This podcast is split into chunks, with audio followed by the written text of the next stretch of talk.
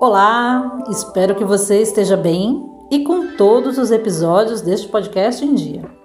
Se você é da turma que maratona no final de semana ou da turma regrada que ouve diariamente de manhã e à noite, claro que você está com tudo em dia.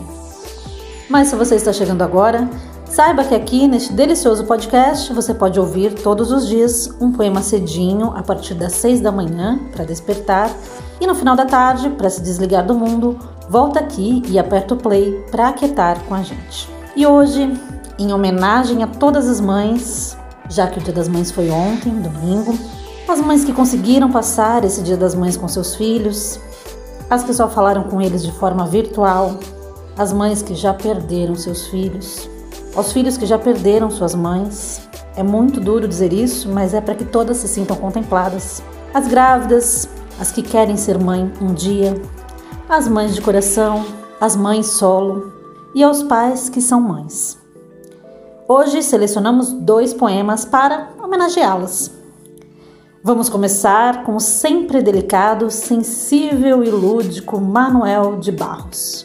Para saber um pouquinho mais sobre ele, aproveite para ouvir o episódio número 1, Aquietar, no qual eu leio Menino do Mato.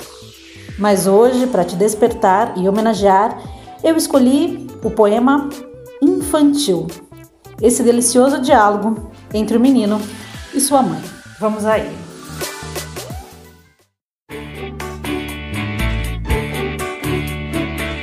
Infantil.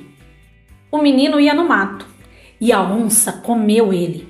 Depois o caminhão passou por dentro do corpo do menino e ele foi contar para a mãe. A mãe disse: Mas se a onça comeu você, como é que o caminhão passou por dentro do seu corpo? É que o caminhão só passou renteando meu corpo e eu desviei depressa. Olha, mãe, eu só queria inventar uma poesia. Eu não preciso de fazer razão. Ai, não é lindo? Amo Manuel de Barros. Desperte bem.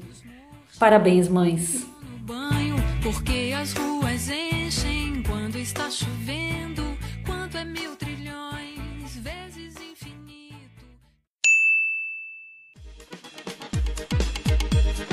E aí, curtiu esse poema?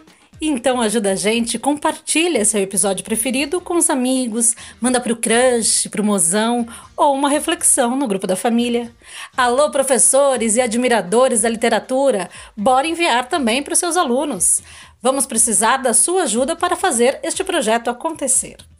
E não esquece de nos acompanhar nas redes sociais e mandar um recado para a gente lá, contar o que você está achando facebook.com barra um poema para, no Twitter é arroba um poema para e no Instagram arroba um poema para ponto podcast.